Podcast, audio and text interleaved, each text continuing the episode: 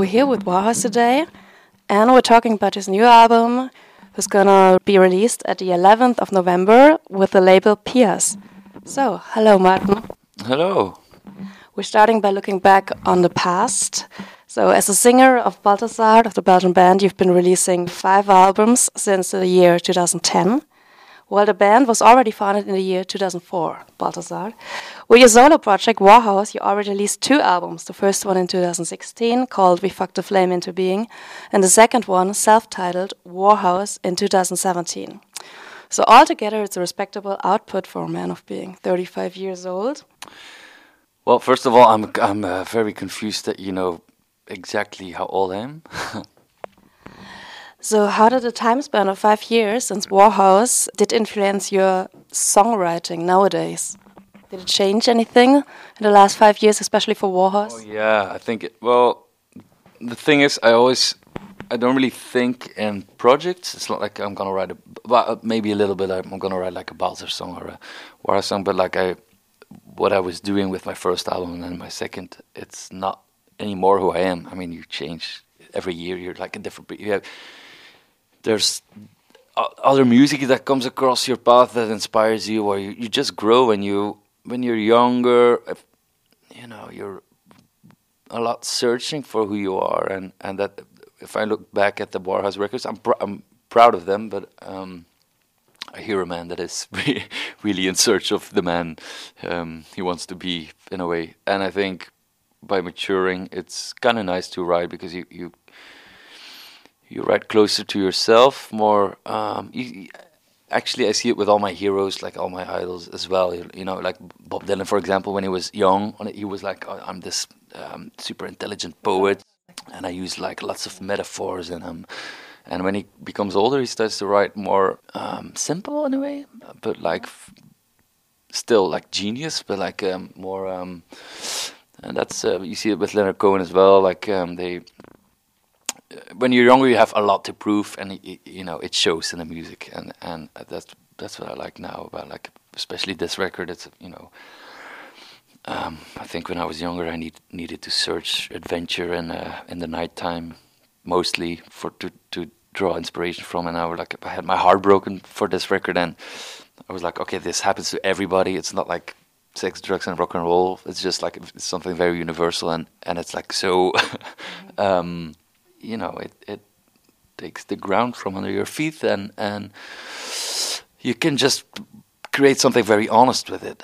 Um, it doesn't have to be um, you know yeah it feels like I'm right closer to myself. So actually, I wanted to ask you about the inspiration behind your new album, Haha Heartbreak. But you just mentioned uh, it's been or it changed because of the heartbreak. So was that one of the inspirations since the um, titles like this?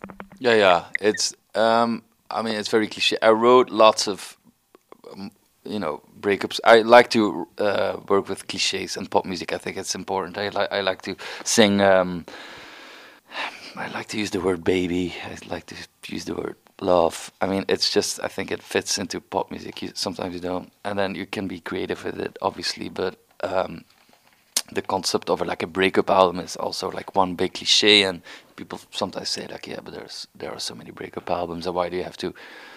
Why do we need another song about? But it's just what pop music is made for, and um, when you, I don't know, when you get as an artist, when you, it's just so inspiring. It's a bit, um, yeah, it's a bit self-centered in a way, um, but then or I was worried like, oh, is it not like too self-centered uh, when you're writing like these kind of songs? But they just tell something about the human condition. I hope, and I think people. Uh, my experience is that the more self-centered or close to yourself you write, the more people uh, feel it, and um, it um, speaks to a part of them in a way. Uh, and a, yeah, it's like a, the paradox. So you feel if you do try to write more self-centered that you're going to be more universal with the human condition like lyric wise yeah i think so. well um, yeah i think so in a way you you can kind of tell if something is honest or not i think i mean I, and that's what i so love about for example um, a breakup album like Blood on the Tracks by Bob Dylan. It's you, it's very witty, but then it's also you can feel his pain. And for example, I'm a I'm a fan of Alex Turner. I think he's a he's a genius. He writes such a great lyrics, but I sometimes miss some kind of heart. Like it's too much wittiness, and um, so yeah, that's. Um, um, so that was the inspiration, the breakup. Yeah, that was the inspiration. But I have to say, I wrote it super fast in a in a hotel room in uh, Palermo. Um, but then it's that sounds super romantic, but it's of course like the years before when I was happy, I was you know, also creating music, and I was making certain melodies and stuff like that, which which is the biggest work in, in writing songs is just finding good melodies and chords and and I, so I had like a whole you have like a whole library of ideas, and then when you when I um, went to Palermo in the hotel room, and then I wrote all the lyrics, and everything came together very fast, like in, in two three weeks. Um, I made the whole record, but I could draw from all these melodies and stuff like that.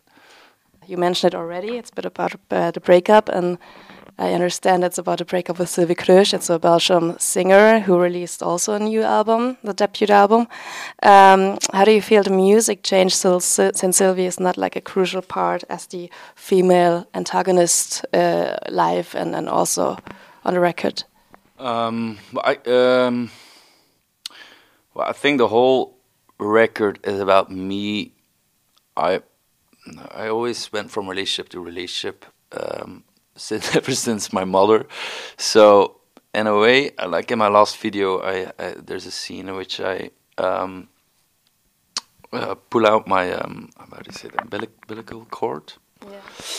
Um, and it was like a metaphor for okay, yeah, I'm I'm so used to having uh, living in the attention of like a, a woman next to me um, and it's a, in a very um, subconscious way, but I wasn't really aware of it. But then, like, this is the record where I had to like really be alone and like uh, figure out things on my own and become a man in a way, mature, um, you know, get out of puberty, and um, so I really. It, first, I, there, uh, you know, I wanted to work with the pain, and but also like with the and the longing to get back into that moment, like to get back to that, uh, like um, I don't want to get too psychoanalytical, but like to that mother bond as well in a way, or, or like, um, um, but it's you know it's about growing up in a way, and at a very uh, late age. so yeah, early on an interview, like many years ago with your last album, um, it was a Swiss interview. You said that Sylvie is your muse, your sister, your slave stuff like your slave. You said that apparently in an interview in Switzerland. Well, I did read it, so you probably said it. Yeah, but you also said that you not really much like to have her around at every gig during Warhaus in the past, because you don't want to lose the aspect of the muse towards some sort of work relation with her. So where do you get the aspect of the muse now? Is it just you? Is it your heartbreak, or you, you just said it? You're not. Yeah, you don't want to be dependent on a female encounter. Think, yeah, I uh, the whole concept of the muse is just a very toxic thing. I think because it's all projection, um, and it's just your your male fantasies that you project on a woman, and and um, because you, are talking about Sylvie, but I don't know if the record is about Sylvie actually, but um, the, uh, Sylvie is a good example of like when she's on stage, she she was like this um, femme fatale, femme fatale, where you could like it was such you could project everything on it, and I just learned that it's not um it's not reality, it's not life, and it's not very um it doesn't help uh, me. It doesn't help uh, the, the woman in the relationship. I mean, it's a it's just a toxic thing. I, th- I mean, and I learned. I, I, I read a quote about Jung, the, the psychoanalyst, and he said like, yeah, artists who don't embrace their own anima, which is like their uh, female um, energy,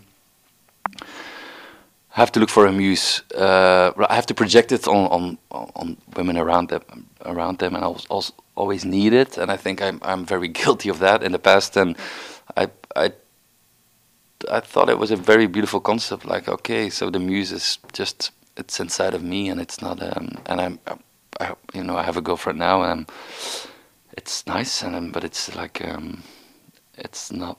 I try not to project any uh, thing on her. I just see her as a partner and a friend, and you know. You just said it earlier, and I understand that the isolation during Corona, in which was Sand, the um, album of Balthazar, the last one, was produced, was not the only isolation in the past time, because Haha Heartbreak apparently came together in three weeks uh, in the solitude of a hotel room in Palermo, in Italy. So, why did you choose to lock down yourself once again after Corona, and why Italy? Well, it just works really well for me to. I did it with the first record on on a boat uh, the second one as well. Like I went to Kyrgyzstan. Um, it just really works to finish it in a way, like all the ideas, and to uh, yeah, I don't know. It's just focus. I think if you're all alone, um, you're very focused to like finish the whole thing. And um, what was nice about this record is that I like I make demos. So I have I had like this mic and everything with with me to record and um, I make when I have like the, the lyrics written, I, I recorded everything, and um, then I came back to Belgium and I went to Jasper, who who plays in the band and who produces Balthazar's records and all, also my records. And um, he listened to the demos. He was like, "Oh, there's such a vibe in the vocal takes of the demo, and you're never gonna be able to recreate them. So we're just gonna work with those." Um, and we're gonna arrange that. So it was normally you like arrange something, you record the drums, you record the orchestra, you record everything, and then you sing. And at the, the last moment, you sing on top of it. And now it was like the other way around. So we had the vocal takes and a very shitty sounding uh, demo, like a drum computer kind of stupid stuff. And and then we started arranging the vocal. So we started looking for the right groove and the start the, the right arrangement of the whole thing, and we we dressed it up around this this vocal take from the hotel room, which was really nice. And uh, at the beginning, I was like, yeah, but no, no, maybe I want to change like a sentence or like a. Um, but it was a it was a good idea because it has um I, I mean I when I hear it I like it it's um it has something pure to it I think because of that like you said, usually it's like you arrange everything and then the lyrics gonna be sung over it. How do you feel like what you just described? Was it in a way a restriction or liberation with having the lyric and the vocals set, not being changeable afterwards, and then arranging it everything? Was it more like, okay, now I get my hands off because I've done my work in a way and the rest is going to be produced with Acipad and stuff? Um, or was it more like, yeah, as restriction or liberation?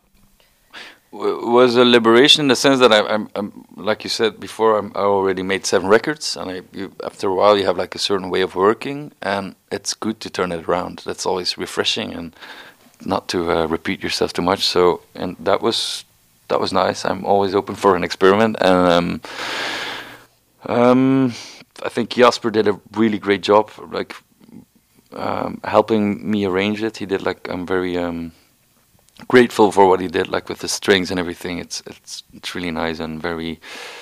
It's my most musical um, work so far, I think. Um, it's, yeah, it's kind of old school in a way because it's really like arranged like like, you, yeah, they did in the old days, like with um, craftsmanship in a way. Of, uh, it's yeah, I'm I'm very proud of it. A quote from the past and also from an older interview is followed so you said the biggest challenge is to combine some maturity with approachability in your music. Approachability. Yes. So um, on the track list, the song "The Open Window," which was the first single release, is the first song on the album I saw on the track list, and I would say it's not really a typical pop song because it's like an outro of three or four minutes or something with the strings, you name it. Did your approach to make music change in a way like your favorite singers like Leonard Cohen, Lou Reed, Serge Gainsbourg, everyone you uh, love evolved as well in order of being like more sophisticated, like a more in-depth, complicated artist kind of way? Because what I think is like opening an album with a song like Open Window, which is like seven minutes or something, with an outro like this, it's not really approachable so, do you think the biggest challenge is to combine maturity with approachability? Is still the way you go, or do you even get more complicated by the um, older you get? Well, I don't really agree.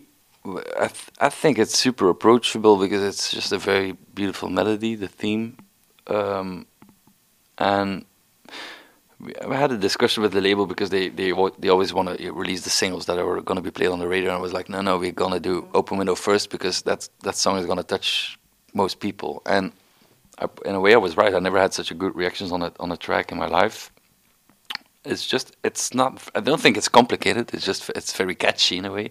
Um, but sometimes you, you have to feel your gut. I had like a very nice, good feeling about this song. Um, yeah, I mean, I don't know if they play it on the radio, but I, I knew it was a good move to put it out first. It's like a nice statement, and to put it because when you I made the demos, I thought like, oh, this is gonna be the, the end of the album. It's like very typical to end the album, with, and then I thought like, no, fuck it, I, I wanna, I want this to be the introduction to the new record.